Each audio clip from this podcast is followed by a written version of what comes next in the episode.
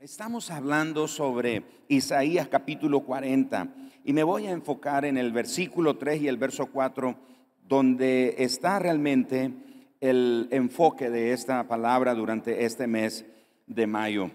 Voz que clama en el desierto. Preparad camino a Jehová, enderezad calzada en la soledad a nuestro Dios.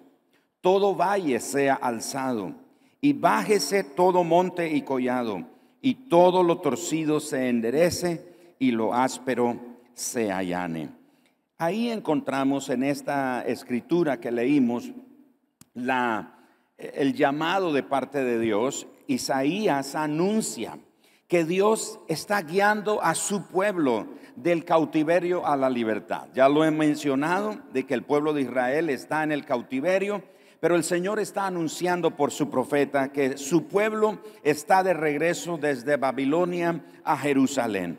Y tienen que atravesar por un camino desértico y van a llegar hasta la ciudad santa, Jerusalén nuevamente. Y estamos aplicando esta enseñanza, este principio a nuestra vida. El pueblo de Israel tuvo que preparar el camino de regreso pero más que el camino, el sendero físico, ellos tenían que preparar el corazón. Y es lo que nosotros tenemos que hacer también. Porque antes de preparar el camino, lo que había que preparar era el corazón. ¿Y cómo podíamos preparar el corazón? Con arrepentimiento y con fe. Esos dos elementos son necesarios para que se manifieste la gloria del Señor. Pero había que remover obstáculos. Y dentro de esos obstáculos estaba la confianza propia, que fue lo que hablamos el domingo pasado. Hoy vamos a hablar del orgullo, porque ese orgullo nacionalista que el pueblo de Israel tenía en ese momento, pues los llevó a, una situación tan, a un deterioro espiritual tan profundo que se manifestó aún en los tiempos de Jesús, porque ellos se consideraban bienaventurados por ser hijos de Abraham y ustedes han leído en la escritura cuando ellos ah, discutían con Jesús acerca de estas cosas. Lo otro aquí, el otro obstáculo es la hipocresía espiritual y la irreligión que ellos practicaban. Era necesario remover esas cuatro cosas en el corazón del pueblo. No hay ni una diferencia con nosotros. Hoy día nosotros también necesitamos remover la confianza propia, nuestra justicia propia pero también el orgullo. La Biblia nos enseña que el Mesías habría de venir. En Malaquías capítulo 4, versos 5 y 6, el profeta Malaquías profetiza y un poco más de 700 años después la palabra se cumple en la vida de Juan el Bautista. En Lucas capítulo 1, verso 16 y verso 17, y hará que muchos de los hijos de Israel se conviertan al Señor Dios de ellos, e irá delante de él con el espíritu y el poder de Elías para hacer volver los corazones de los padres a los hijos y de los rebeldes a la prudencia de los justos, para preparar al Señor un pueblo bien dispuesto. Así que el, Juan el Bautista tenía la tarea de preparar un pueblo bien dispuesto para el Señor Jesús, el Mesías, el Cordero de Dios. Pero tenía que prepararlo con el hecho de remover todos esos obstáculos y uno de ellos, como vimos el domingo pasado, era la confianza propia, la justicia propia, y hoy nos enfocamos en el orgullo. Como hemos sabido, los reyes en la antigüedad, cuando viajaban, enviaban a sus heraldos delante de ellos, y los heraldos iban anunciando que el rey pronto estaría llegando a su ciudad o a su región. Y era tarea de los que recibirían la visita del rey preparar el camino por donde el rey habría de, pasar. No era tarea del rey y de su gente, no era tarea del heraldo eh, propiamente de preparar el camino, era la gente que habría de recibir la visita del rey, los que tenían que preparar el camino, tenían que remover obstáculos del camino, tenían que nivelar el camino, limpiar y enderezar la calzada, para que cuando el rey llegara, él todo estuviera listo, todo estuviera preparado y no hubiera ningún estorbo u obstáculo que impidiera que el rey llegara y les diera el mensaje o las palabras que tenía que compartir con ellos. Así que nosotros también tenemos que preparar el camino del Señor en nuestra vida. Ahora usted dice, pastor, pero yo ya soy cristiano, yo, yo ya hasta soy bautizado, hasta hablo en lenguas y hasta profetizo y, tengo ministerio. Eh, todo eso podríamos tener. Pero nosotros también, como el pueblo de Israel, necesitamos preparar a diario el camino del Señor en nuestra vida. Nuestro corazón tiene que estar preparado, tiene que removerse en nuestro corazón todo aquello que impida que el poder transformador de Dios opere en nuestra vida. Así que todos anhelamos un avivamiento espiritual, pero hay que remover, hay que preparar el camino, hay que preparar el corazón, quitar todo obstáculo. Y hoy nos vamos a enfocar sobre el orgullo. Así que el domingo pasado hablamos de que hay que elevar lo que anda abajo en nosotros la autoconfianza, la autojusticia. La justicia propia nos hace andar bajo y, llegar al punto de estar tan bajo moral y espiritualmente que no sentimos la necesidad o la ayuda de Dios.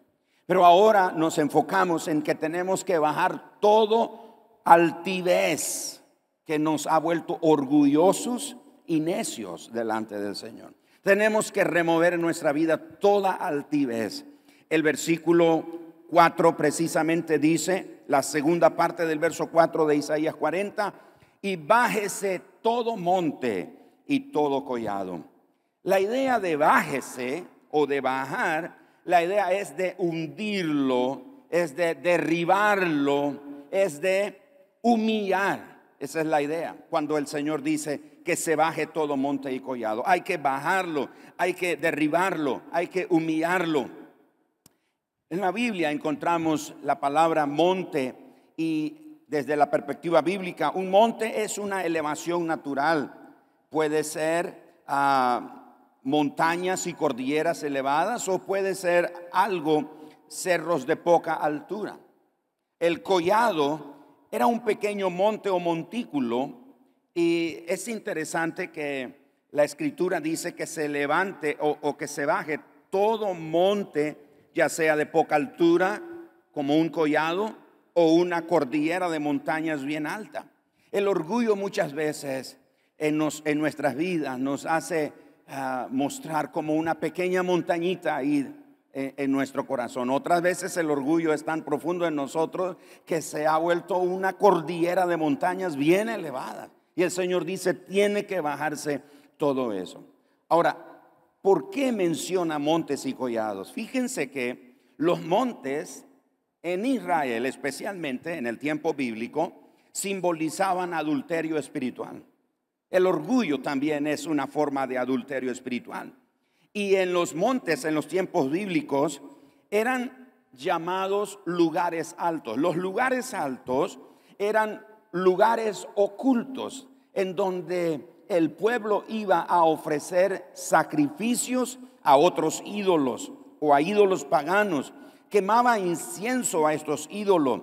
Hasta tenían un sacerdocio, una estructura sacerdotal. Y llegó momentos en el que el pueblo de Israel inclusive dedicó a sus hijos quemados a fuego. Los pasó por fuego en adoración a un dios llamado Moloch. Así que el pueblo llegaba al templo y ofrecía sus sacrificios al Señor, a Adonai, a Elohim, al Elión, a Jehová, a Dios, el Señor, el Todopoderoso, etc. Ellos ofrecían su sacrificio. Pero en las noches, en lo oculto, ellos iban a lugares, precisamente en lugares altos, a practicar este adulterio espiritual. Así que adoraban a Dios, pero también adoraban sus ídolos. El orgullo es lo mismo. El orgullo dice, no, mira, tú puedes ser cristiano, tú puedes creer en Dios, pero tú puedes ser tu propio yo, en secreto, en oculto. Nadie se va a dar cuenta, tú puedes ir y adorarte a ti mismo porque tú puedes ser tu propio Dios. No sé si está viendo entonces la connotación que tiene el hecho de que se debía de bajar todo monte y todo collado.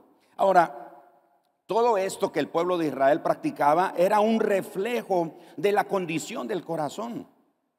Esa palabra el, el término hebreo de los montes es una palabra hebrea llamada Gobá. Y esa palabra describe exaltación.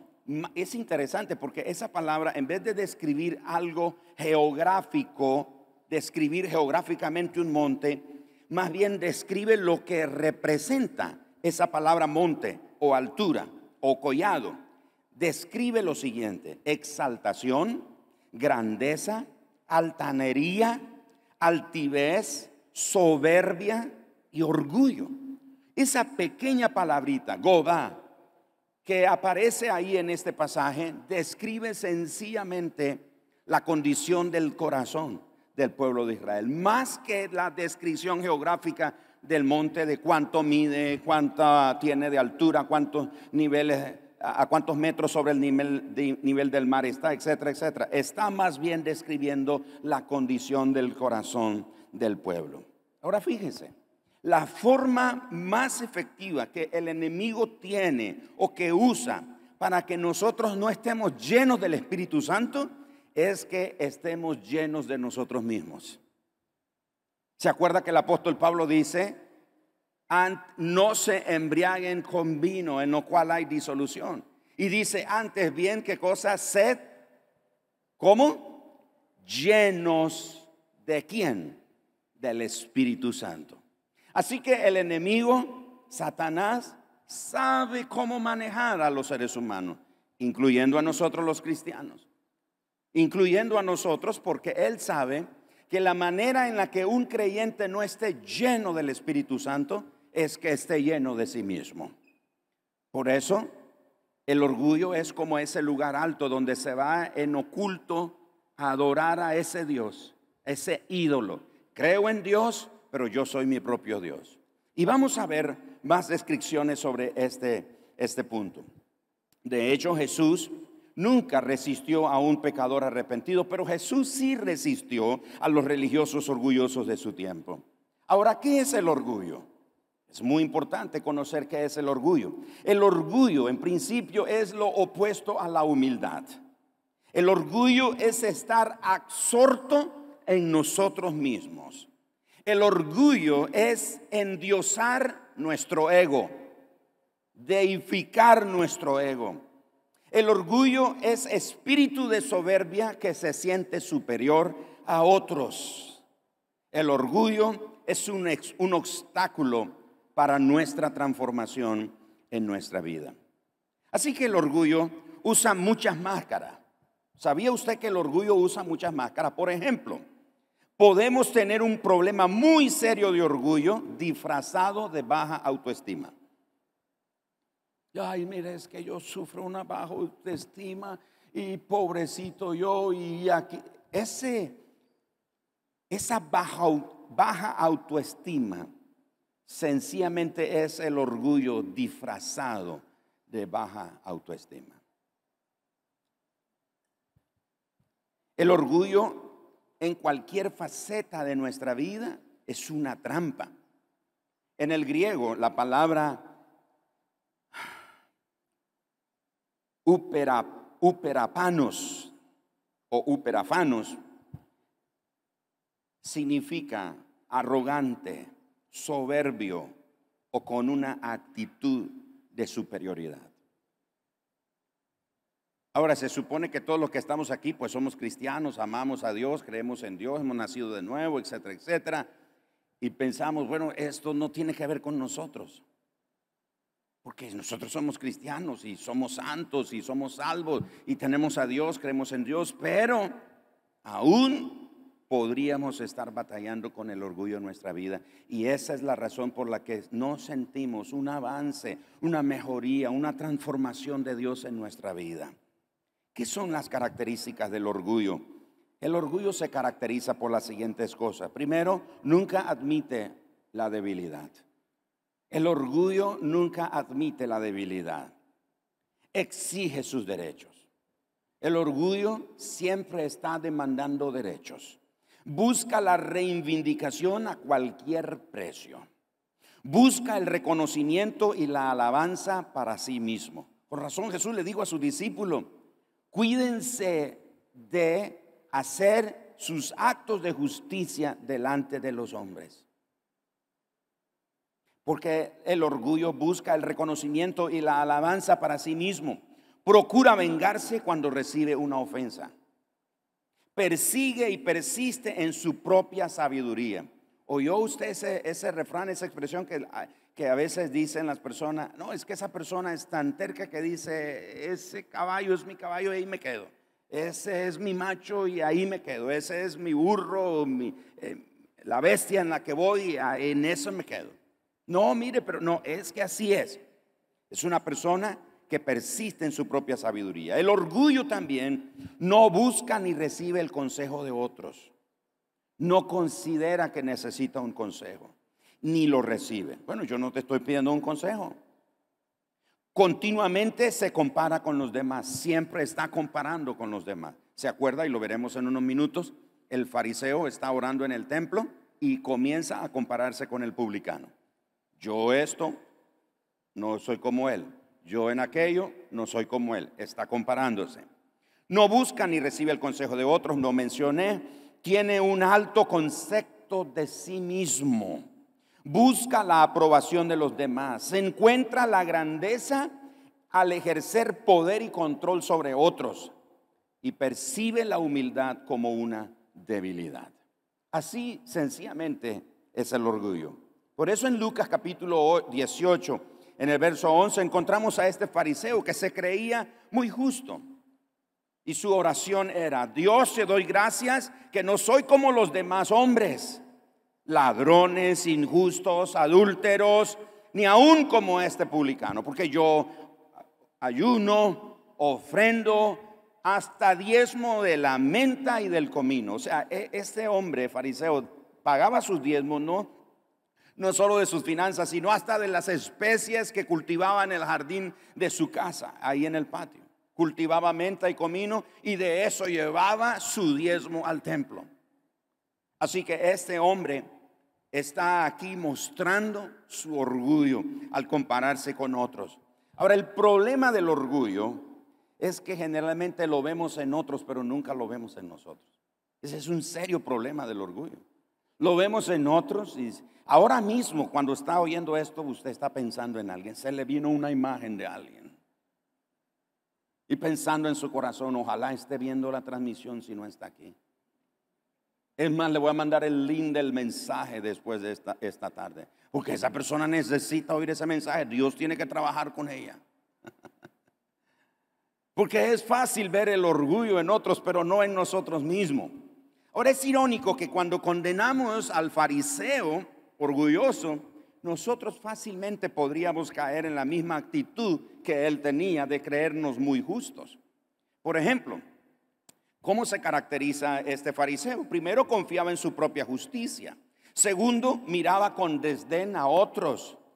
No aceptó su pecado, veía las fallas de otros, hacía obras religiosas ante los demás y sobre todo rechazaba la salvación y exaltaba a su yo, a su propio ego.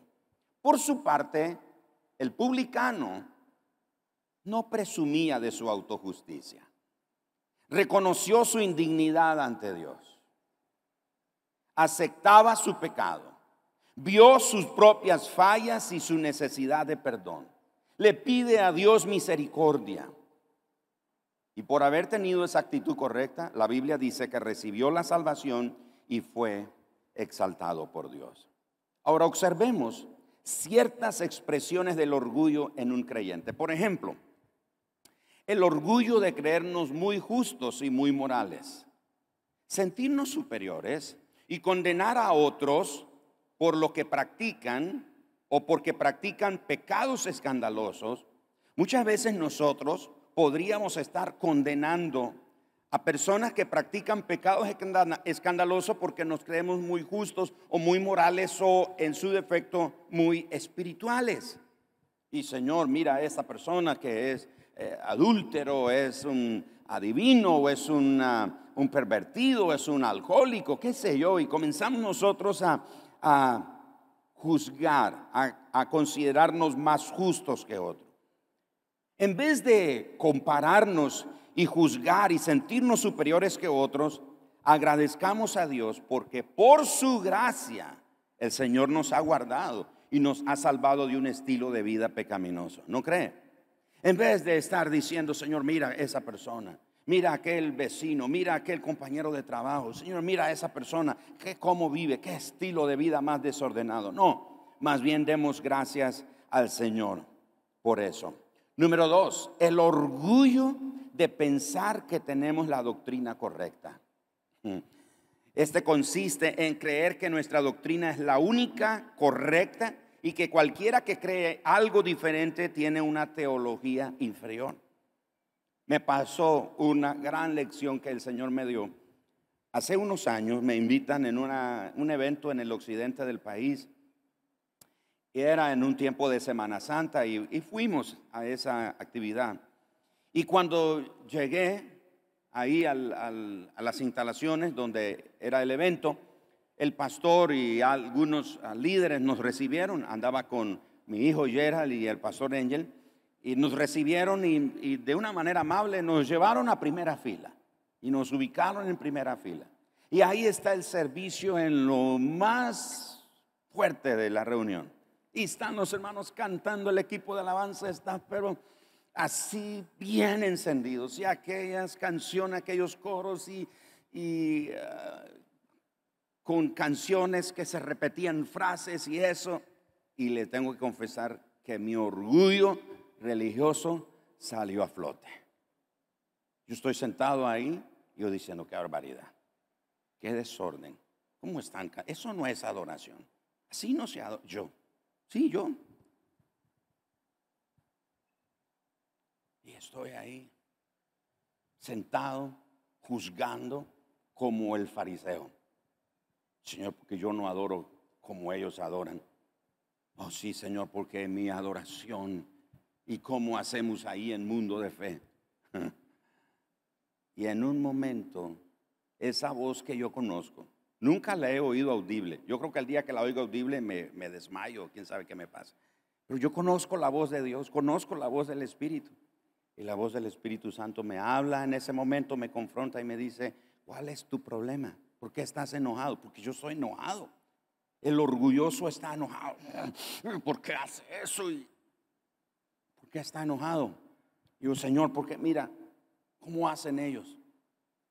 Y el Señor me enseñó algo y me dijo, ¿sabes qué, Gerardo?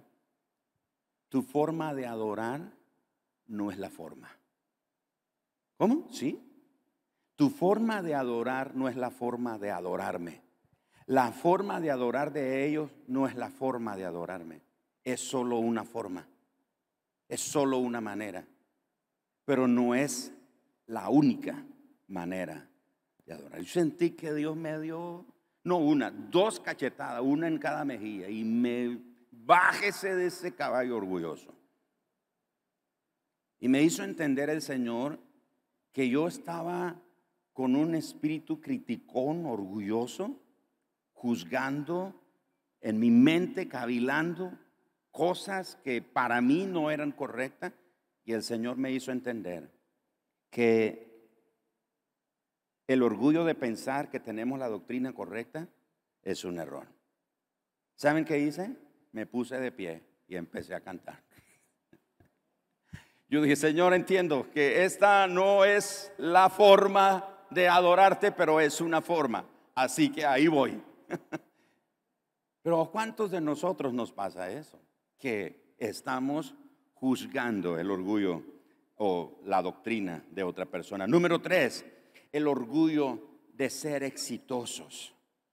¿Por qué nos jactamos de forma abierta o sutil, sintiéndonos orgullosos, pero sin querer aparentarlo? Nos sentimos orgullosos pero de manera sutil no lo queremos aparentar. Es porque hemos fallado en reconocer que el éxito proviene de Dios. Pero a veces nos sentimos exitosos y nos sentimos orgullosos. Tenemos que cuidar nuestro corazón de eso y reconocer que de Dios viene el poder para hacer las riquezas, como dice el libro de Deuteronomio. Y número cuatro, hablando de las expresiones de orgullo en, un creyente es el orgullo de tener un espíritu independiente. Y este, al igual que los otros tres que he mencionado, es peligroso. El orgullo de sentir un espíritu independiente es resistir a dos cosas. Número uno, a la autoridad. Y número dos, a la enseñanza. Yo, yo les tengo que confesar que yo soy orgulloso. ¿Alguien más aquí? ¿O solo a mí me van a llevar al parqueo a apedrearme? ¿Cómo sé que soy orgulloso? Estamos dejando o trayendo a, Joel a la universidad esta semana. Y vamos en el vehículo, va mi esposa, Keren, y vamos por Joel. Y ahí en la entrada está un oficial de seguridad. Y me hace señal, me detengo, y yo, este su servidor, orgulloso, me quedo ahí sin bajar la ventana. Y mi esposa dice, baja la ventana. Y digo, ¿para qué si, si solo vengo a traer a mi hijo? Que bajes la ventana. Tú no nos has, me dice mi esposa, tú no nos has enseñado que esa persona que está ahí es una persona en autoridad.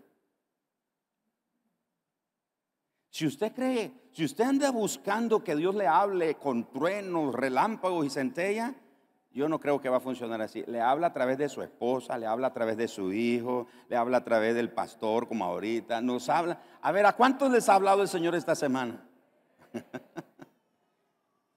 Hermanos, yo, su pastor, este su siervo, orgulloso. Y bajo la ventana. Sí, ¿a qué viene? Mordiéndome la lengua. Vengo a retirar un estudiante. ¿De qué? ¿Cómo fue que me preguntó? ¿De qué decanatura? Algo así. ¿Y de qué decanatura es? ¿De qué?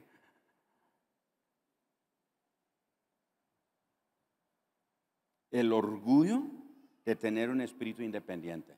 No queremos sujetarnos a la autoridad. Y no queremos recibir la enseñanza.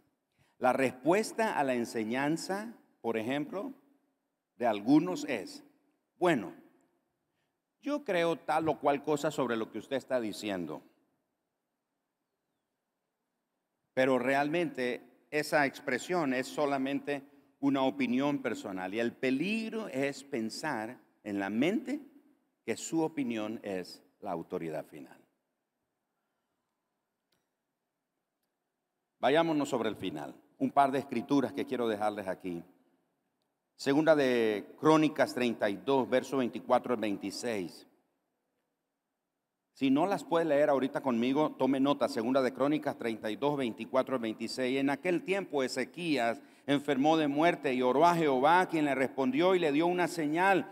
Mas Ezequías no correspondió al bien que le había sido hecho, sino que se enalteció su corazón y vino la ira contra él y contra Judá y Jerusalén. Pero Ezequías, después de haberse enaltecido su corazón, ¿qué hizo? Se humilló él y los moradores de Jerusalén y no vino sobre ellos la ira de Jehová en los días de Ezequías. El Salmo 10, verso 4, el malo por la altivez de su rostro no busca a Dios. No hay Dios en ninguno de sus pensamientos. Proverbios capítulo 16, verso 18, antes del quebrantamiento es la soberbia y antes de la caída la altivez de espíritu. Proverbios 21, verso 2 y 4, todo camino del hombre es recto en su propia opinión, pero Jehová pesa los corazones. Hacer justicia y juicio es a Jehová más agradable que sacrificio.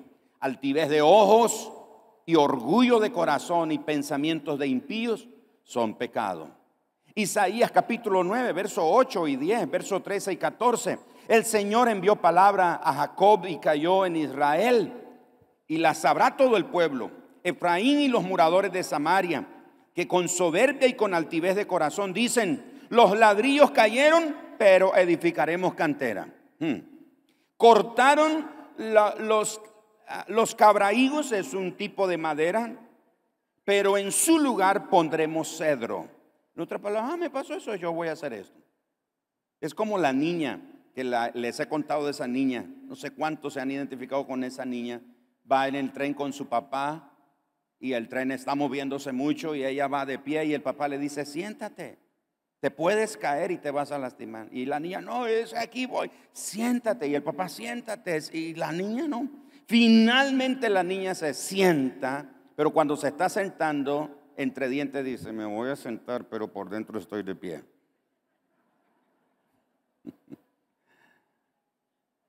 Así estaba el pueblo de Israel. Dice, no, nos votaron, es nosotros lo vamos a hacer de esta manera.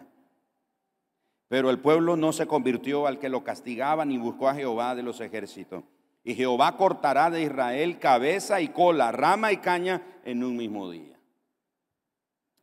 Finalmente, primera de Pedro 5, 6 al 7. Cuando estaba leyendo esta mañana, dándole una repasada a ese versículo, wow, yo, yo sentí una palabra del Señor para nuestra vida. Dice, humillaos pues bajo la poderosa mano de Dios para que Él os exalte cuando fuere tiempo. Cuando yo estaba escribiendo esta nota, yo estaba poniendo solamente el versículo 6, pero me llamó la atención que el versículo 6 termina con punto y coma. Ese punto y coma quiere decir que la idea continúa, que no ha terminado la idea, no es un punto y seguido, no es un punto y aparte, es un punto y coma. Yo dije, ¿por qué? Voy al verso 7 y dice, echando toda vuestra ansiedad sobre Él porque Él tiene cuidado de vosotros. Cuando, en otra palabra, lo que el Señor me dijo es que la ansiedad es una forma de orgullo. La ansiedad, estar ansioso, estar queriendo tener el control, saber qué va a pasar y, estar preocupado es como eh, yo no confío en Dios, yo no, yo no confío en Dios, así que yo voy a hacer mi propio Dios, yo voy a hacer mi propia provisión, yo voy a hacer mi propio edificio, yo voy a hacer mi propio, mi propio cuidado, mi propia fortaleza, yo haré lo mío porque no estoy seguro si Dios lo puede hacer. Eso es una muestra de orgullo. Y les dejo una tarea en casa. Daniel capítulo 4, versículos 29 al 37. Lean la historia de Nabucodonosor, el gran emperador babilónico. Salió un día a su terraza y dijo, Babilonia, ¿quién hizo esto? Yo, yo lo hice. Y el Señor lo humilló. Estamos hablando entonces de prepararle camino al Señor. Y un obstáculo que impide que el poder transformador de Dios en nuestra vida opere es el orgullo. Por eso toda altivez, todo monte, todo collado tiene que ser bajado, tiene que ser humillado. Termino con un poema o un pensamiento que Beth Moore escribió. Beth Moore es una escritora y pastora bautista. Ella y su esposo pastorean. Y encontré algo interesante de ella. Y ella escribió un poema, un pensamiento sobre el orgullo. Y escuche esto. Mi nombre es orgullo. Soy un tramposo. Así se llama. Mi nombre es orgullo. Soy un tramposo. Te privo del... Y escuche las trampas de este orgullo. Te privo del destino que Dios te dio porque tú demandas las cosas a tu manera y ya. Es ahora, es ya.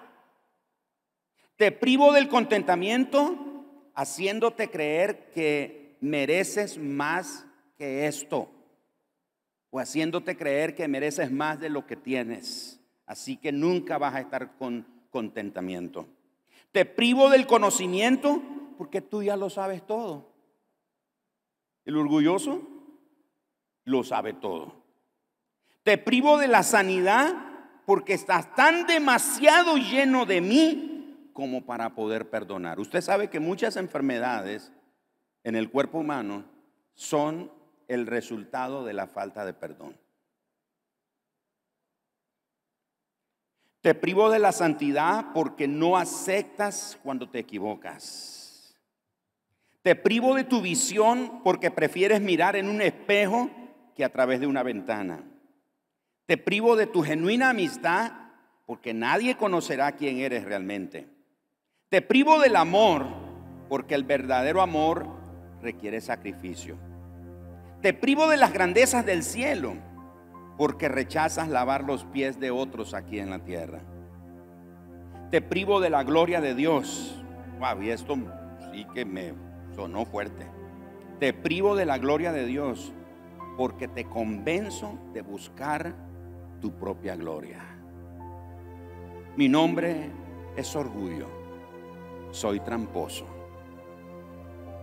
Yo te agradezco, oh, perdón, yo te agrado porque piensas que siempre te cuidaré. Pero no es cierto. Yo procuro hacerte quedar como un tonto. Dios tiene mucho para ti, lo admito. Pero no te preocupes. Si permaneces a mi lado, nunca te darás cuenta de lo que Dios tiene preparado para ti.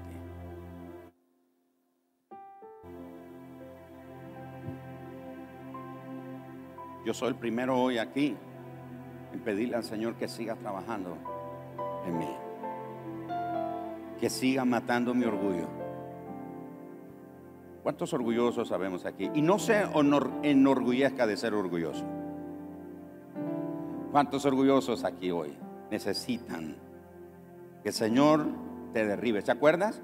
Cuando Pablo iba camino a Damasco, algunos dicen que el Señor lo botó del caballo. Lea el texto, no dice que lo botó del solo que cayó en tierra. No sabemos si iba en caballo, en camello, en burro, en carreta, no sé. Pero el Señor lo tuvo que derribar. Dios necesita derribar nuestro ego, nuestro yo. Bajar toda altivez, todo orgullo. Para que su obra en nosotros se pueda completar. ¿Cuántos necesitan la ayuda del Señor en eso? Si usted es uno de ellos, póngase en pie, por favor y le vamos a pedir al Señor que nos ayude. Padre, esta mañana gracias por tu palabra. Recibimos la palabra hoy que nos envías. Señor, gracias por confrontarnos con tu palabra.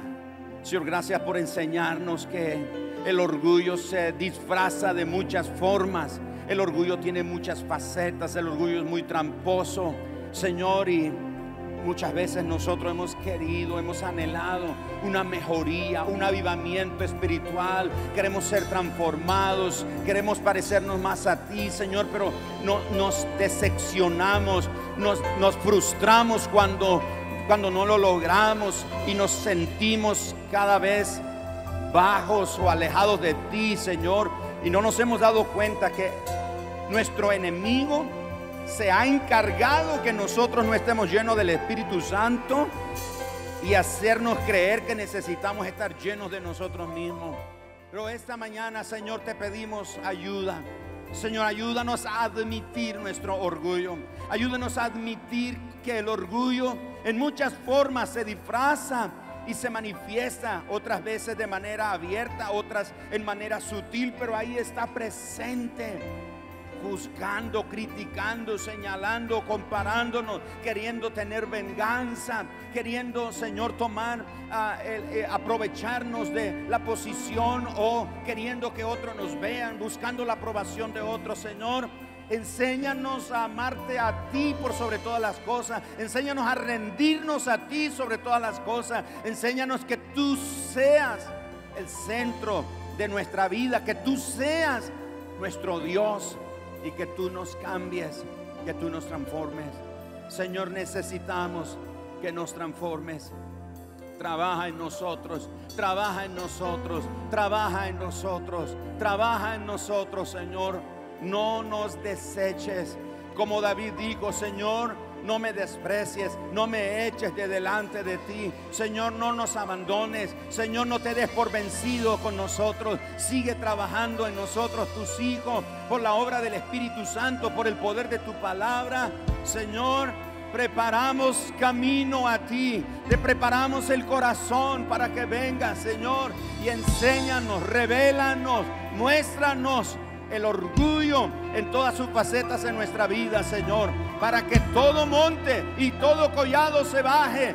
Y entonces, como dice el Salmos, entrará el Rey de Gloria. Alzado puertas vuestras cabezas, alzado vosotras, oh puertas eternas, y entrará el Rey de Gloria. ¿Quién es este Rey de Gloria? ¿Quién es este Rey de Gloria? Jehová de los ejércitos. Él es el Rey de Gloria. Él es el Rey de Gloria. Él es el Rey de Gloria. A Él lo adoramos, a Él lo bendecimos y a Él exaltamos su nombre. Gracias Señor, gracias Señor, en el nombre de Jesús. Amén. Dale un aplauso al Señor.